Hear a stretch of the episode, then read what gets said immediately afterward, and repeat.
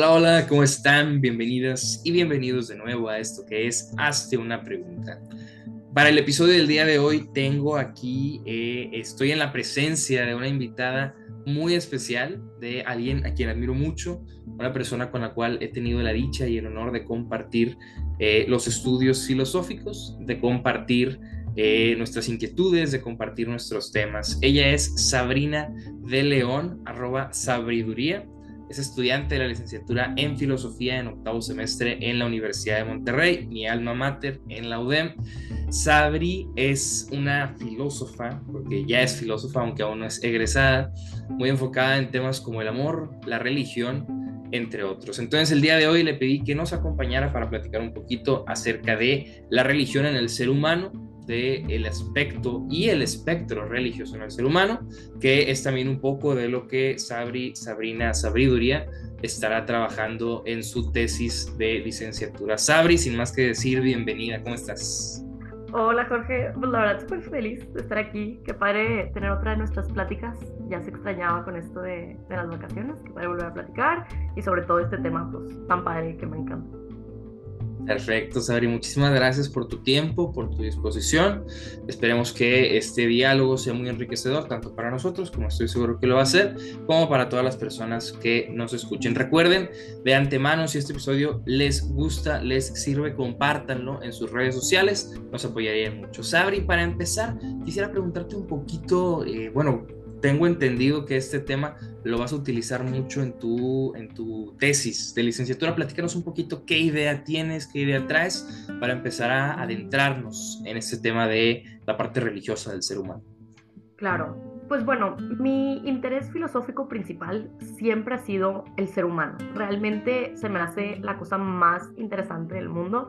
Y dentro del ser humano la religión siempre ha sido como aquello que guía su vida entera, aquello por lo que se rige, aquello por lo que muere, aquello por cómo organiza su sociedad. Eh, entonces, la filosofía de vida personal que adopta cada persona depende de la religión. Entonces, la religión organiza el mundo en el que vivimos.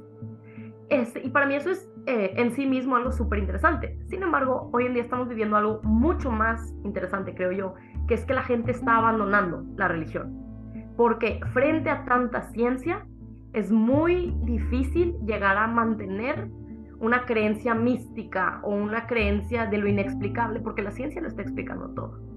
Sin embargo, dentro, aún en este contexto de la ciencia y de que no, quizás es ilógico creer en una religión, notamos que la gente la necesita, ¿sabe? Como que se está notando una sed de la gente por tener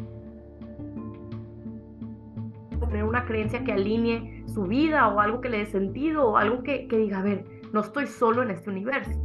Entonces, este contexto es de donde surge mi tema de interés y de tesis, que son las experiencias encantadas, básicamente.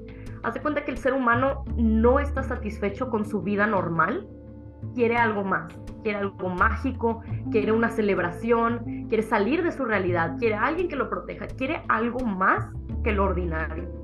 A mí me parece eso algo muy, muy interesante, como que lo tomamos por hecho en la idea de que el ser humano no se contenta con su vida normal, quiere algo más allá. Pero es un pensamiento muy loco porque ningún otro ser de la naturaleza quiere más. Todo el mundo está contento con lo que tiene, pero el ser humano como que tiene una sed de una realidad no ordinaria, de, no sé, de una fantasía, de, algo sagrado, de algo más grande que sí mismo, de la trascendencia. Y dices, ¿por qué? ¿Por qué no podemos estar solamente contentos con lo que tenemos? Entonces, esta es básicamente la, el contexto de mi idea de tesis, que, que es estudiar el por qué el ser humano necesita una realidad fantástica o de una experiencia encantada para poder sobrellevar la vida cotidiana y que ésta no le pese demasiado. Muy bien, Sabri. Fíjate, ahorita que lo platicabas, me gustó mucho cómo te limitas primero el aspecto organizacional de la religión. Entonces tú, tú planteas, ¿no? Que la religión pues efectivamente sirve para darle estructura al ser humano, o al menos así ha servido, ¿no? De históricamente hablando, la religión ha sido uno de los elementos estructurales más grandes y más estables que ha tenido el ser humano. Recordemos, bueno, entre las diversas religiones tenemos más de 2.000 años de estructura de religiones monoteístas, cuando menos en Occidente, eh, ni se diga de las politeístas previamente, pero eh, en esta parte me surge una pregunta, Sabri, digo, ya que nos planteas un poquito el tema de tesis, quisiera eh, preguntarte también ¿cómo definirías tú, y esto también para quienes nos escuchan, que a lo mejor escuchan religión y piensan catolicismo, cristianismo, eh, las tres grandes religiones, tú, tú como experta, ¿cómo defines eh, de entrada a la religión? O sea, aparte de ser una estructura, ¿qué es una religión y por qué estructura el ser humano? Y segundo lugar, quería preguntarte, también planteas esta necesidad, vamos a llamarla así, religiosa, aunque tú, tú afirmas incluso eh, que bueno, se está dejando la religión por la ciencia que explica, que es explicativa, que ya no pide fe, sino que pide hechos. Y en este sentido, pienso yo que esta necesidad que tú planteas, que es de trascendencia, eh, me pregunto, ¿es una necesidad intrínseca del ser humano o es una necesidad convencional? ¿Sí? O sea, ¿El ser humano nace deseando esa trascendencia o es un deseo que está impregnado en el imaginario social, Sabri. ¿Cómo definirías tú a la religión? Y si crees que esta necesidad de trascendencia es una necesidad intrínseca, natural o convencional. Ok, excelentes preguntas y lo pusiste en palabras, algo que he estado meditando últimamente. Este, bueno, primero que nada, la definición de la religión. Eh, bueno, nos vamos al ser humano y, y el ser humano, ah, bueno, el ser humano ha evolucionado a partir de, digamos, eh, un ancestro común con los chimpancés, los bonobos. Entonces podemos notar, gracias a estos animales, cómo nuestro cerebro ha adquirido capacidades que los demás animales no tuvieron. Y esto para mí fue suerte y fue una gran dicha y qué padre que adquirimos todas estas capacidades. Sin embargo, estas capacidades cognitivas, como aquella de el poder ser consciente de mi propia vida, el poder eh, ver qué están haciendo los demás, el poder ver qué pasa después de esto, la memoria autobiográfica, todo eso nos dio un arma de doble filo, porque no nada más nos dio más capacidades para poder movernos en nuestro ambiente, sino que también nos dio la angustia existencial. El, ¿qué hago aquí? ¿A dónde voy? ¿Qué quiero? ¿Qué pasa después de que me muero? ¿Qué le pasó a mi mamá después de que se murió? Entonces, todas estas preguntas cargan al ser humano con una angustia existencial tiene muchas preguntas sobre el universo en el que vive gracias a sus capacidades cognitivas.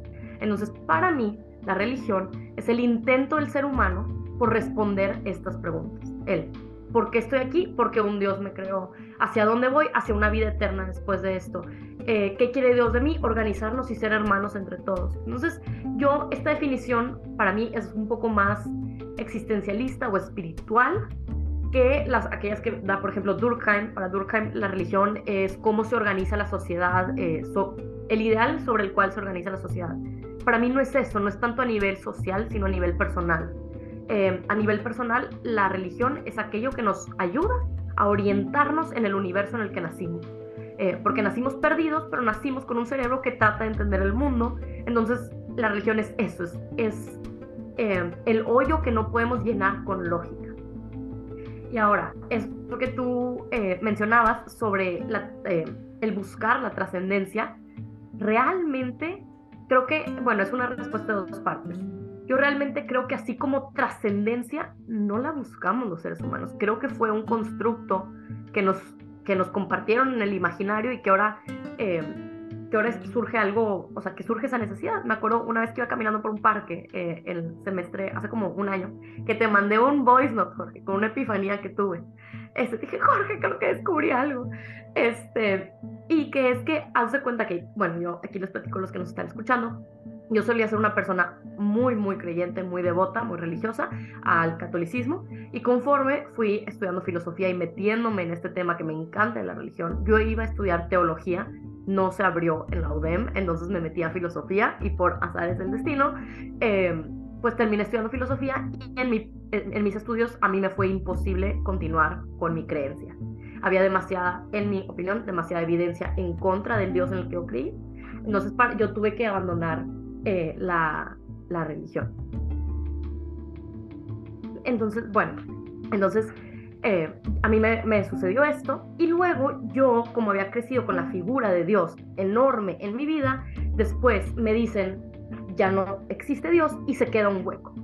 para mí toda la vida me dijeron, dentro del cristianismo, que ese hueco era una sed que yo tenía por el amor y una sed que yo tenía por la trascendencia y una sed que yo tenía de algo más grande de mí mismo. Y luego ya que fueron pasando los años de que yo perdí la fe, realmente dije, yo no tengo sed de trascendencia, yo no tengo sed de algo más grande que mí mismo, o sea, creo que realmente nos lo implantaron en el imaginario. Pero lo que sí creo es que el ser humano sí tiene una sed por comprender su lugar en el mundo, no necesariamente de trascendencia o de algo sagrado, pero sí de entender quién es y a dónde va. Eso, en ese aspecto de la religión yo sí lo tomaría como algo intrínseco por las capacidades cognitivas que tenemos. Muy bien, fíjate, interesantísimo lo que planteas, Ari. Eh, aquí quiero también recalcar, tú, tú mencionas en esta parte que más que una búsqueda de trascendencia, la religión se plantea entonces como una búsqueda de entendimiento, ¿no? una búsqueda del entendimiento del ser humano en su lugar en el mundo y parece que la mayor bendición del ser humano, como puede ser la autoconciencia, esta memoria autobiográfica que tú planteabas, es también su mayor condena, porque gracias a esta conciencia, a esta memoria autobiográfica, el saberme existente y preguntarme por mi lugar en el mundo, también surge lo que mencionabas, la angustia existencial.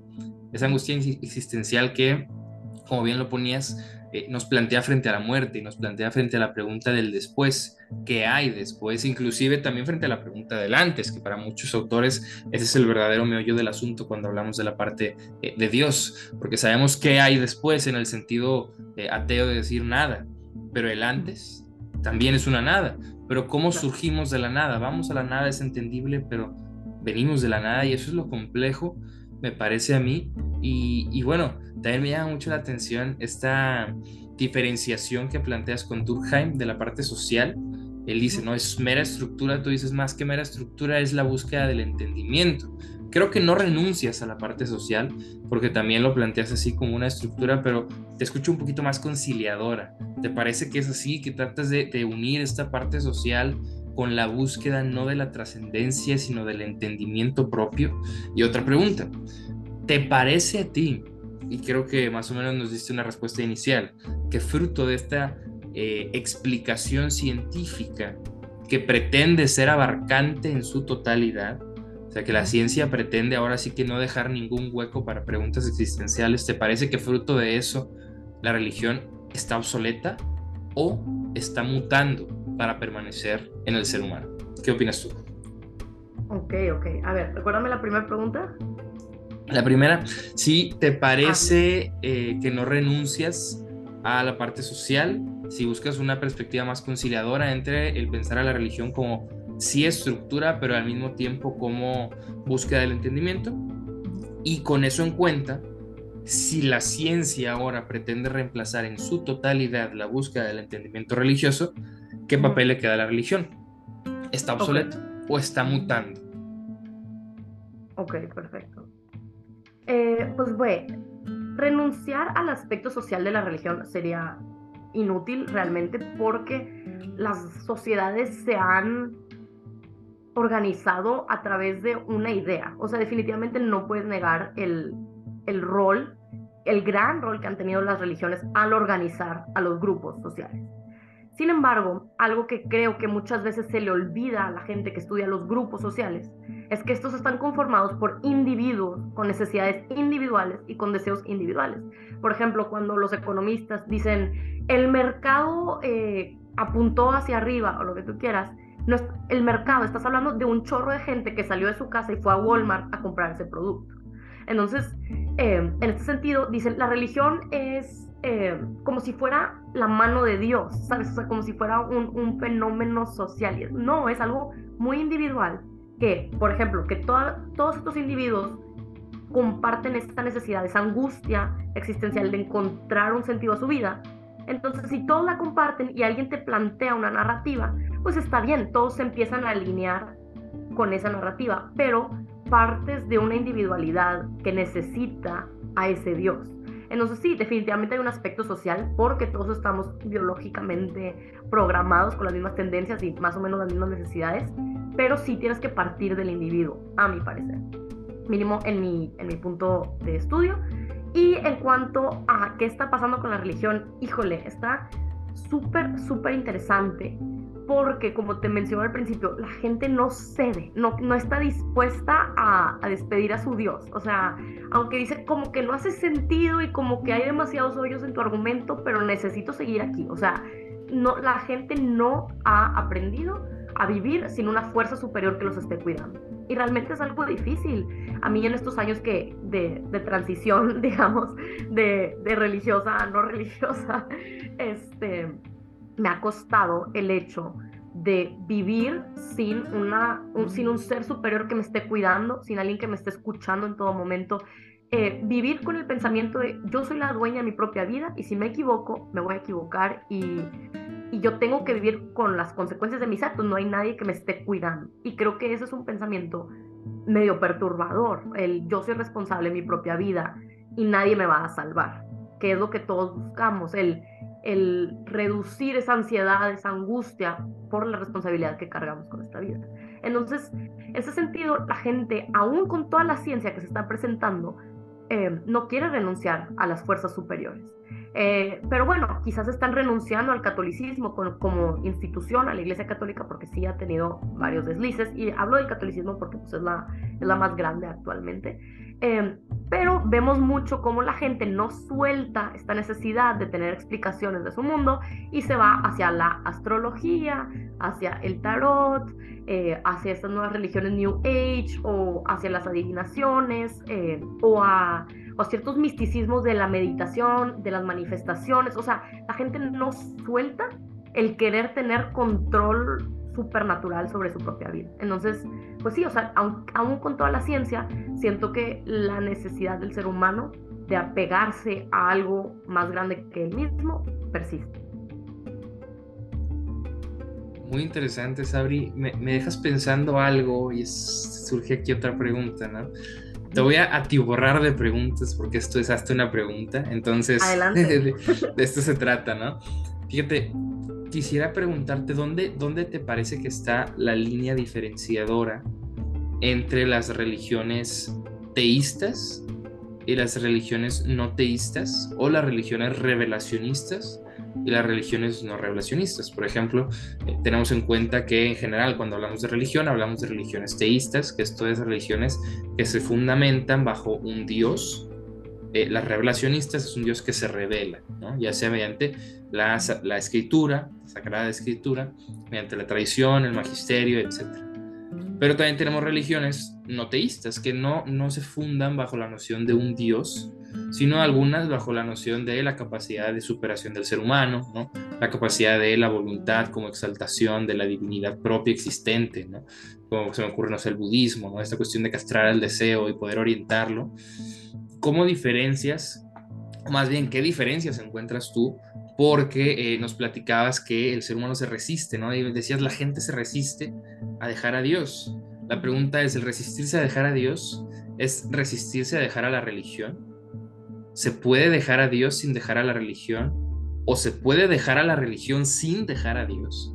También es, es un hecho, ¿no? Que hay personas que, eh, esta frase, ¿no? En términos de fe, yo con Dios, pero no con la iglesia, sea en la religión que sea. Entonces se abandona una religión, pero se abraza la deidad. ¿Hasta dónde ves estas diferencias? Y con eso, también te preguntaría, ¿cómo entiendes tú eh, un fenómeno que a mí lo personal me, me, intriga mucho, que no le encuentro una explicación, al menos yo así pensándolo de buenas a primeras, este fenómeno del incremento y del aumento de la religión cristiana protestante en los Estados Unidos, por ejemplo. Sí que allá, si bien el catolicismo también tuvo su debacle, como lo platicas, eh, eh, veo que poco a poco hay cada vez más aceptación hacia la religión protestante, al cristianismo protestante, y, se, se, sitúa hasta en un nivel político. No sé si recuerdas a Donald Trump, ¿no? cuando recién entró a la presidencia, que reunía grupos evangélicos, pentecostales, ¿no? todos oraban por él, esto en actos públicos políticos, ¿no? en una institución laica. Entonces, ¿cómo percibes tú ese fenómeno? Y la primera pregunta, ¿no? ¿Cómo diferencias las religiones con Dios y las religiones sin Dios? ¿Se puede dejar a Dios sin dejar la religión? ¿Y se puede dejar la religión sin dejar a Dios? Más bien, sí, sí, sí, sí, exacto, justo así. ok, bueno, primero te voy a responder la segunda pregunta lo de los protestantes, eh, bueno, la tendencia que va en aumento del protestantismo en Estados Unidos. Y esto realmente, me, esta respuesta me parece muy importante para poder entender mi contexto de cómo yo entiendo la religión. Este, por ejemplo, eh, hay un estudio que, que, revela que hay ciertas personas que tienen más eh, receptores en la amígdala, que la amígdala es aquella parte del cerebro encargada de tomar decisiones, pero básicamente tomar decisiones que tienen que ver con el miedo. Entonces, hay personas que definitivamente, mm, en, en mayor cantidad que otras personas, toman decisiones con base en el miedo. Y mientras, mientras tanto, hay otras personas que toman más decisiones con base en su neocórtex o lo que tú quieras. Realmente no soy especialista en neurociencia, pero me gusta mucho, lo disfruto mucho. Entonces, bueno, este estudio revelaba que las personas que tienen, eh, digamos, mayores neurotransmisores en la amígdala o que toman mayores decisiones eh, basadas en la amígdala, que dos cosas. Uno, esta es una tendencia biológica, entonces así nacieron ellos, con más tendencia hacia el miedo y dos, que estas personas con esa tendencia hacia el miedo suelen ser conservadores. Suelen ser personas eh, cristianas, personas tradicionales. Entonces, ¿a qué voy con esto? Que existen personas que están biológicamente más predispuestas hacia la religión, hacia la religión, hacia mantener las, las formas de vida establecidas, a buscar una vida establecida con el canon, como me lo dice Dios, a la comunidad, a proteger la familia, eh, proteger las leyes, la constitución como está.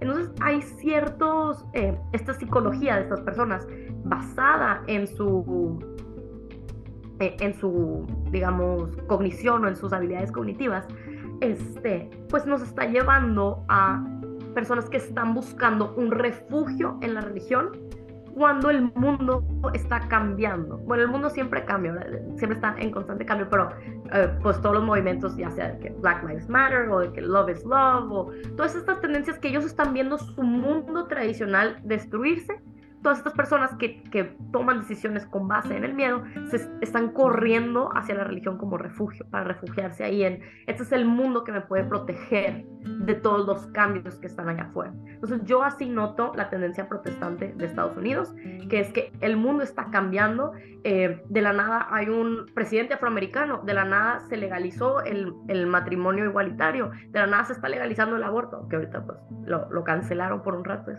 Este, pero entonces el mundo que yo conocía está desapareciendo, el mundo que yo considero que es correcto está desapareciendo, entonces corro a la religión que me da un refugio, que me da un resguardo. Entonces yo así veo esta tendencia eh, de, de, Estados Unidos. Y con esto eh, quiero pues dejar ver que hay mucho más allá o sea, el que si creo o no creo va mucho más allá que una decisión personal. Muchas veces tiene que ver con nuestra cognición o nuestra estructura cerebral.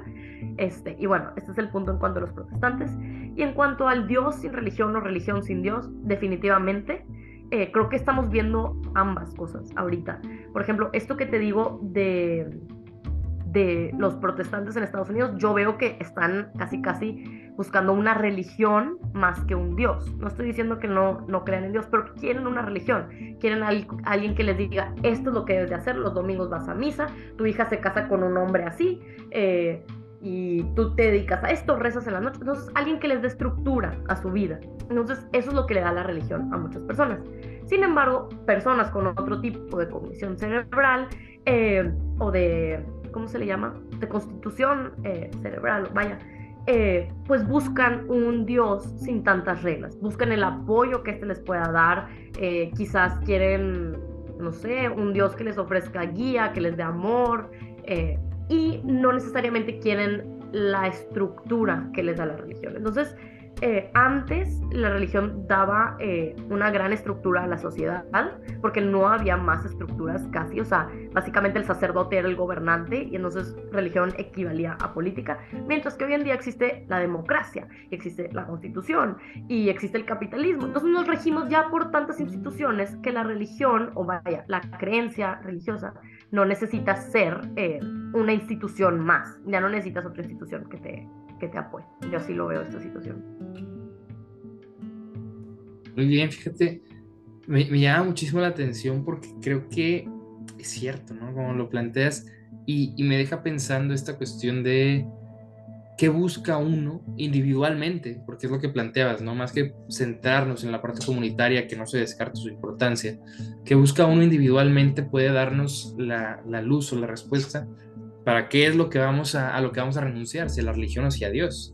Si buscas estructura, tienes la religión. Si buscas el apoyo trascendente, que muchas veces, y no sé qué pienses tú, me parece que la noción de Dios brinda, teológicamente hablando, respuesta a la pregunta, ¿no? Y al, al deseo del entendimiento que planteabas al inicio. Más que trascender, entenderme. Y claro que un Dios es una respuesta, ¿por qué? Porque es un Dios que te crea, que, que, por amor te pensó, que te pensó desde antes de nacer, que te conoce, te escruta, te, te observa, te cuida. Entonces, hay una respuesta, pero sin una estructura, ¿no? Como le decía, sin tantas reglas, sin tanta normativa. Y por otro lado, pues la religión es eso, una estructura, y creo que ahí está el, el, la palabra clave, la que planteabas al inicio, desde Durkheim, ¿no? Que es una estructura social. Sin renunciar a eso y ahora pensándolo, no solo es una estructura social, es una estructura del individuo que el individuo toma y abraza de la estructura social, ¿sí? En ese sentido, a lo mejor eh, la estructura social me dice, como tú decías, voy a misa los domingos, haz esta oración a tal hora, etcétera, pero de esa estructura yo abrazo que a tal hora voy a hacer mi oración, que antes de comer hay que rezar, que antes de dormir hay que rezar, que antes de salir a carretera me persigo, ¿no? Entonces, como que hay toda una, una normativa imaginaria del imaginario social, vaya, que se fundamenta en la religión y creo que ese fenómeno es muy interesante al mismo De tiempo. Sí, eh, sí. Si no me equivoco, en la, de, en la definición de Durkheim, no, en la definición de Durkheim sobre qué es la religión, no viene la palabra Dios. Entonces, para Durkheim, la, la religión es independientemente de si hay la creencia en un ser superior, un Dios, un absoluto, o no. O sea, para él es nada más una idea que estructura a la sociedad, sin que tenga que haber un Dios.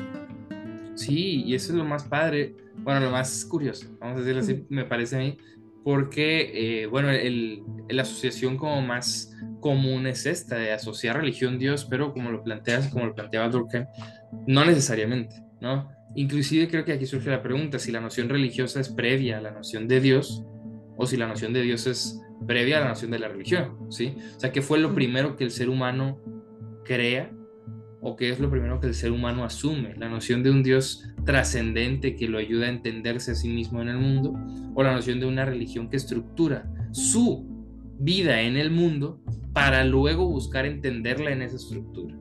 Creo que son estas dos opciones. Por lo pronto, mis estimadas y estimados, vamos a hacer una pequeña pausa comercial para que se levanten, tomen agua, vayan por algo de comer. Regresamos a la brevedad.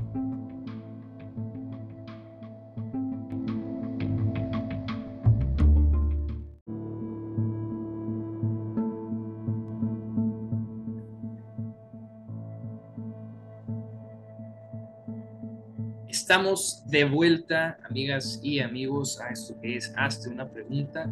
El día de hoy estamos con Sabrina de León.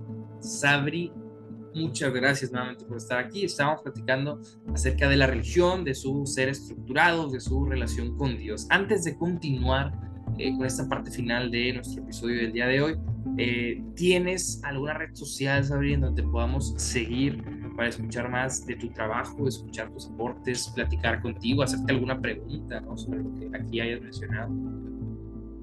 Claro, definitivamente me encanta que me hagan preguntas en mis redes sociales. Sí estoy activa ahí. Eh, eh, mi red social para la comunidad intelectual es Sabriduría. Eh, arroba Sabriduría.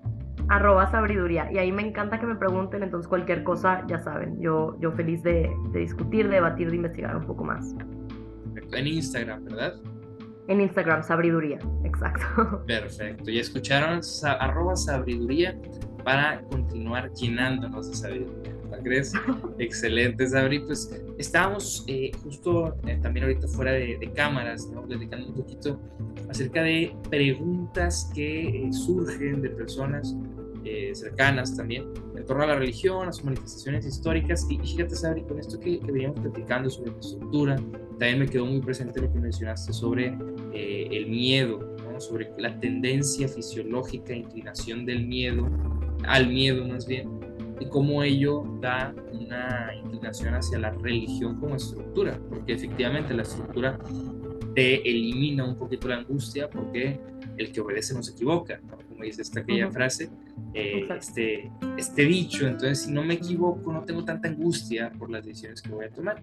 Teniendo en cuenta eso, Sabri, quisiera preguntarte, así a ratos generales, ¿cuáles son, en tu opinión y en tu investigación, en tu trayecto, lo que, que llevas, cuáles son las características principales de una religión? Porque ahorita hemos hablado mucho de la religión como estructura, de la religión como respuesta al enigma del el entendimiento del ser humano en su lugar en el mundo, también de la religión como solución, no solución, sino como respuesta al miedo también, pero cuáles son las características más generales, porque religiones hay tantas como sabores, colores, ¿no? Entonces, ¿cuáles son las características comunes? ¿Qué es lo que hace que algo sea religión y qué es lo que hace que no lo sea? Ok, em, bueno, pues dentro de lo que ya hemos hablado, pues obviamente para mí la religión tiene que tener em, un factor personal, o sea, tiene que responder a las, a las preguntas existenciales. No es coincidencia que absolutamente todas las religiones tengan sus mitos de creación, que ese es una, creo yo, es un aspecto súper importante de las religiones, el mito de la creación, sobre todo porque hoy en día gracias a los astrofísicos, tenemos un nuevo mito de creación. Tenemos la teoría del Big Bang. Entonces, el mito de creación, eras de cuenta, eh, la historia que nos daba sentido de por qué llegué yo aquí. Y siempre incluía una fuerza supernatural o sobrenatural. Este, sin embargo, ahora la ciencia nos ha ofrecido un nuevo mito de creación, que es el Big Bang, entonces como que mucha gente es, oye, entonces lo de Adán y Eva, qué rollo, y lo de el Dios Tlaloc ya no tiene sentido, y lo de... Entonces, eh, este nuevo mito de creación pues ha traído, eh, pues digamos que la, que la fe se remueva, pero bueno, esto es tema aparte. Entonces, pues sí, básicamente la religión tiene que que darle sentido a la vida de las personas, ya sea en cuanto a su nacimiento, pero también muy importante sobre su muerte. Esta memoria autobiográfica que tenemos nosotros nos hace preguntarnos todo el tiempo, ¿y qué onda mañana? ¿Y qué pasó ayer? Entonces necesitamos una religión que nos ayude a, tranquilizarnos en cuanto a nuestra vida en su línea del tiempo, en lo de, oye, que lo que hice en el pasado no haya estado no me haya fregado por completo y que lo que vaya a pasar mañana sea algo eh, que, me, que, sea bueno. Entonces, ese sería un factor. Otro es los sentimientos de seguridad, que va muy apegado a esto que mencionamos, pero una es la comprensión del mundo y la otra es sentimientos de seguridad, el yo saber, oye, en esta comunidad me respaldo, eh, en este Dios que me protege y me ama, como lo dijiste tú. O sea, yo creo que una, una vez escuché a un profesor decir que uno de los exitazos del cristianismo, bueno, del catolicismo, vaya, se debió a que tienen a la figura de la Virgen María. Dijo, si no hubieran metido a la Virgen María, no hubiera pegado igual, porque todos necesitábamos a una madre. Y yo en ese momento tuve como que un colapso mental de que sí es cierto, o sea, a fin de cuentas, eh, esta narrativa no, nos encanta, porque pensar que tienes a una madre y a un padre en la religión, no, pues ya fregaste, ¿sabes? Que es lo que todo el mundo queremos, una madre y una padre que, eh, un padre que nos amen incondicionalmente, y esto te lo da, pues el sentimiento de seguridad no se compara a no tener a este Dios. Eh, y finalmente, creo yo que es, es en el que se va a enfocar mi tesis, que es que los seres humanos necesitamos un escape y la religión nos da eso, ese escape de, la realidad pesada, ordinaria, de pagar eh, sueldos, de, de andar con las tareas. La religión te da un espacio en el que tú puedes existir en paz, en el que alguien te escucha, en el que el tiempo se tranquiliza, en el cual yo participo en el ritual que está fuera del tiempo. Entonces, para mí son más o menos, van a ser muchas más, ¿verdad? Pero en las que ya me, yo me enfoco en mis estudios son esas tres. El que nos ayuda a comprender el mundo en el que vivimos, nos da seguridad y nos da ese espacio de encantamiento que es en el que yo voy a, voy a enfocar en mi tesis. Comprender seguridad y escape, ¿no? El encantamiento que, que, permite escapar. Fíjate, muy, muy interesante lo que planteas también, nuevamente haciendo énfasis ¿no? en la parte del individuo, De que todo parte eh, de la noción de individuos. Creo que eso es también algo que a las religiones les, le han ayudado mucho y es, si bien enfocarse en una parte comunitaria no es cuidar al individuo y a sus necesidades, como bien lo planteabas, por ejemplo, en la religión católica, la noción de, de la seguridad se encuentra tanto en la figura de un padre como de una madre, ¿no? Desde una parte de la disciplina, de la autoridad, de la estructura moral, pero la parte del amor, de la misericordia, de la ternura, como que es conciliador para lo que el ser humano plantea que necesita, ¿no? que es precisamente lo que tú planteas, el entendimiento, la escucha, la paciencia, el poder existir sin ser juzgado, ¿no? poder darme un escape de la realidad. Y es que pareciese que efectivamente la realidad es pesada, ¿no? En ciertas situaciones. Y con esto también quiero ir haciendo estas preguntas para, para ir cerrando, Sabri. Entiendo que tu eh, tema es más religioso que teísta, pero eh, creo que es también fundamental esto. ¿Cómo te parece a ti que la religión puede responder, por ejemplo, a una realidad que pide que escapen de ella? ¿Cómo adecuar una estructura religiosa a un mundo que no es, por así decirlo, soportable? Porque a como lo veo también la religión tiene el papel central tanto en lo que mencionabas, pero principalmente en el escape, ¿no? Porque es una posibilidad de no solo entender, sino de abandonar, ¿no? Esta noción católica de él, estás en el mundo, pero no eres del mundo. Tu hogar no es este hogar. Entonces, ¿cómo conciliar una realidad que pareciese ser no soportable con una religión que si bien te plantea el escape de esa realidad, al mismo tiempo te plantea normativas morales para ese mundo, te plantea estructuras sociales para ese mundo, te plantea valores para sobrevivir en el mundo?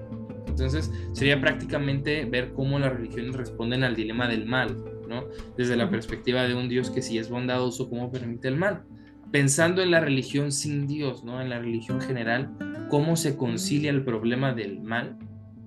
¿O te parece que no hay necesidad de conciliarlo y que al no haber un Dios no existe el problema del mal? Que la realidad es simplemente como es y la religión se adapta a ella contrario a una religión teísta en donde la realidad tiene que amoldarse o cuando menos el discurso de la realidad tiene que amoldarse para adecuarse con el discurso de Dios. No sé si más o menos me explico, Sabri. Sí, sí entiendo, pero está complicada la pregunta. Eh, mira, yo creo que el problema del mal, el grave problema del mal, de por qué existe mal en este mundo, si es que se supone que existe una realidad benévola o un Dios o lo que sea, no es tanto problema realmente porque no se ha resuelto ese tema ni siquiera para las religiones teístas y siguen habiendo millones y millones de gente que creen. Entonces creo yo que las ganas de seguir creyendo le ganan a cualquier eh, dilema racional, digamos. Este, entonces, em, en las religiones teístas, pues no llega, o sea, sí quizás llega a ser un tema, pero dices, bueno, son cosas de Dios, yo no las comprendo y lo dejas de lado. Y sin embargo, en las religiones no teístas, como por ejemplo, estoy pensando ahorita en la astrología, digamos, o en el budismo, eh, no se trata mucho, por ejemplo, bueno, vamos a hablar del budismo. El budismo no te dice que el mundo debería de ser perfecto, al igual que la astrología no te dice que el mundo debería de ser perfecto. Ese es tema del teísmo, porque Dios es perfecto y si Dios es absolutamente bueno, porque existe el mal? Mientras que en el budismo es simplemente una filosofía de vida que te trata de decir, en el, en el mundo hay bien y hay mal y tu deber es tratar de vivir lo más tranquilo posible para poder alcanzar el nirvana o lo que tú quieras. Este, entonces creo que no llega a ser problema en las, en las religiones no teístas este tema, el, el problema del mal pero este, justo esto que estabas diciendo de aceptar una, una realidad pesada em, o creer en un Dios que me impone ciertas cuestiones morales, sociales, lo que tú quieras. Y es nada más qué prefieres, o sea, qué catafixia te gusta más, el cargar con el propio peso de tu vida o estar tranquilo eh, psicológicamente tranquilo, de que alguien te está cuidando, pero tener muchas estructuras que te impiden de cierta manera. Y no sé si has escuchado muchos eh, estudios, a mí me ha tocado leer muchos estudios sobre cómo la gente religiosa es mucho más feliz que la gente atea. Y siempre me duelen el alma esos estudios porque digo, ay, ¿cómo puedo volver, verdad? Este, pero la cosa aquí es que pues sí, son más felices porque no tienen que preocuparse de tanto, ¿sabes? O sea, se respaldan en un Dios. O sea, hay también una tendencia a que cada vez que a alguien se le muere una persona, vuelve a la religión. O cada vez que un adicto trata de, de volver a tomar su vida en sus propias manos, va a la religión. O sea, no se puede cargar con el propio peso de tu vida cuando la vida se pone así de pesada. Entonces ahí es donde la religión entra a ayudar. Sin embargo, cuando la vida es normal y es tranquila, yo no creo que necesites eh, respaldarte en ciertas convenciones sociales o en ciertos rituales, o no sé, o sea, siento que es que escoges, give or take, o sea, prefiero cargar con el propio peso de mi vida que, que seguir convenciones sociales, o prefiero las convenciones sociales y estar a gusto y más tranquilo psicológicamente. Así lo veo yo. Con ese comentario me surge una última pregunta antes de darte la palabra para el cierre, Sabri. Con, con, lo que mencionas, ¿no? En la medida en que la angustia existencial aumenta, la necesidad religiosa también lo hace. ¿Podríamos estar de acuerdo en eso con, con lo que platicas? Eh, creo que puede ser que sí, o sea, nada más que hay gente que se resiste a la religión, pero bueno, sí, exacto. Ok, con eso en cuenta me pregunto, ¿te parece a ti que en la medida en que el ser humano solvente, si es que puede llegar a serlo, mediante la tecnología, mediante la ciencia, solvente sus problemas fundamentales, sus problemas básicos, que eh, solvente, vamos a utópicamente hablarlo, eh, la desigualdad social, económica, en la medida en que el ser humano tenga sus necesidades básicas cubiertas, ¿crees tú que la religión llegaría a desaparecer? Buena pregunta, este, y creo yo que hasta cierto punto sí, porque bueno, si nos remontamos a las primeras religiones, básicamente los rituales religiosos eran para conseguir comida, para conseguir protección, eh, para conseguir salud. Entonces, en todo ese sentido, las primeras religiones eran para poder solventar las necesidades básicas. Sin embargo, ya que estamos avanzando en claramente en el progreso humano y que ya nuestras necesidades están muy solventadas, volteamos a países como Suecia, que creo que tiene uno de los índices más altos de suicidio, este, que tienen absolutamente todas las necesidades básicas cubiertas, pero como quiera se están quitando la vida porque hay algo que falta ahí.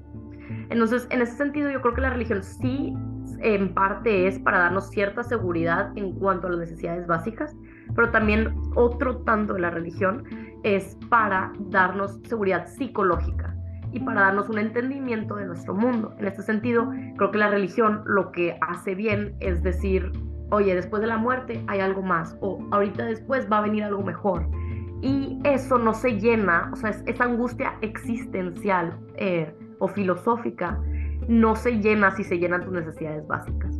Entonces, la religión sí tiene un buen papel de, darle esperanza a las personas.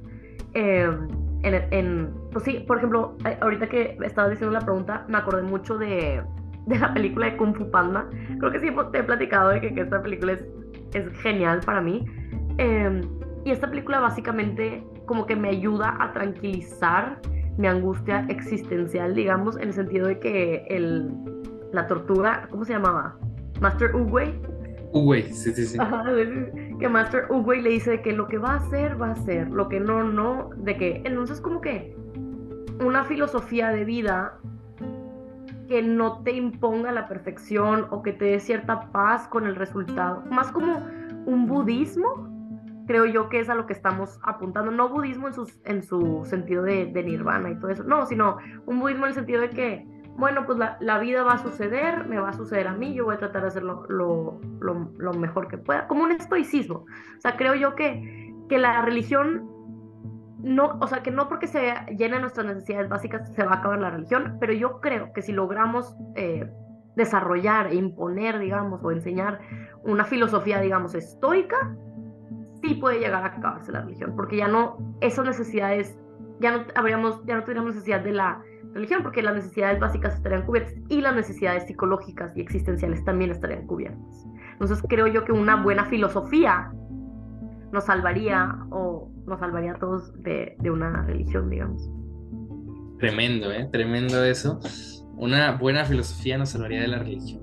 Imagínate, una buena filosofía de vida, ¿no? Podemos matizarlo en ese sentido me, me, agradó bastante, Sabri. Fíjate, concuerdo mucho también en esta parte. Eh, interesante pensar que la religión, lo que nos planteabas, ¿no? Que en sus manifestaciones primitivas era una búsqueda de las necesidades básicas, de la comida, de la protección, del sustento. Y hoy en día tiene que ver un poco más con necesidades existenciales, ¿no? La respuesta de, podemos pensarlo, el sentido en el mundo, de nuestro lugar en el mundo, de nuestro papel en el mundo, ¿no? El por qué y el para qué, el quién soy, de dónde vengo y a dónde voy, las tres preguntas fundamentales de la filosofía. Entonces, responder a estas preguntas fundamentales y responder a las necesidades básicas, solventarlas, podría marcar el fin de la religión. Lo escucharon aquí primero de la voz de Sabrina de León. Tremendo, tremendo, Sabri. Muchísimas gracias. Me quedo pensando mucho. Espero que ustedes que nos escuchan también eh, se queden pensando mucho. Y ya para terminar, Sabri, quisiera darte la palabra. Tres ideas que tú dijeras, si se van a olvidar de todo lo que escucharon en el podcast, pero solo se pueden quedar con tres ideas, ¿cuáles serían? Este, tres ideas. Pues bueno, la idea número uno sería que el ser humano, que vivir es difícil. Entonces, el ser humano necesita medios para eh, conciliar esa dificultad y uno de esos grandes medios para conciliar lo difícil que es la vida es la religión. Ok, punto uno. Punto uno. Punto dos, eh, que sería, eh, pues, la religión nos da a todos, digamos, un sentido de seguridad, pero que no necesariamente es la religión la que nos, nos lo tenga que dar. O sea, nos lo puede dar una buena filosofía de vida, no necesariamente un ser superior. Ok. Este... Es una fuente, pero no es la fuente. Exacto, exactamente. Em, y tres. Mm, ¿Qué puede ser? Bueno, pues que los seres humanos, dentro de esta misma eh, pesadez o dificultad que puede generar la vida, necesitamos momentos de escape, momentos fuera del ordinario. Eh, estos generalmente son momentos religiosos, de meditación, de misa, de ritual, pero no tienen que serlo. Este, entonces, si acaso quieren cubrir sus necesidades eh, biológicas, fisiológicas fuera de la religión, pues busquen ciertos espacios de encantamiento sin que sean necesariamente pegados a lo religioso. Muy bien. Perfecto, Sabri, muchísimas gracias por tus aportes, por tu conocimiento. ¿Cuántos años tienes, Sabri? Dile a la audiencia, por favor. 22 años. 22 años y ya con tanto conocimiento, imagínate. Perfecto, muchas gracias, Sabri. Orgullo haber sido tu compañero, orgullo haber podido compartir eh, nuestros estudios, compartir experiencias, dudas, inquietudes y sobre todo, bueno, esto que nos apasiona tanto, que es la filosofía. Recuérdanos tus redes sociales, Sabri, para que te podamos seguir Sí, soy arroba sabiduría en Instagram. Es como sabiduría, pero como soy Sabrina es sabiduría. Es un fun name. ok, muy bien, se, adapta a la identidad. Excelente. Pues muchas gracias a ti, Sabri, por tu tiempo, tu disposición, tus palabras. Gracias a ti que nos escuchas desde la comodidad de tu hogar, de tu automóvil, de tu trabajo, desde el gimnasio, desde la cocina del baño, donde nos estés escuchando. Muchas gracias. Si llegaste hasta acá, te agradecemos y recuerda que una vida que no se cuestiona no es digna de vivirse. Muchísimas gracias y hasta la próxima.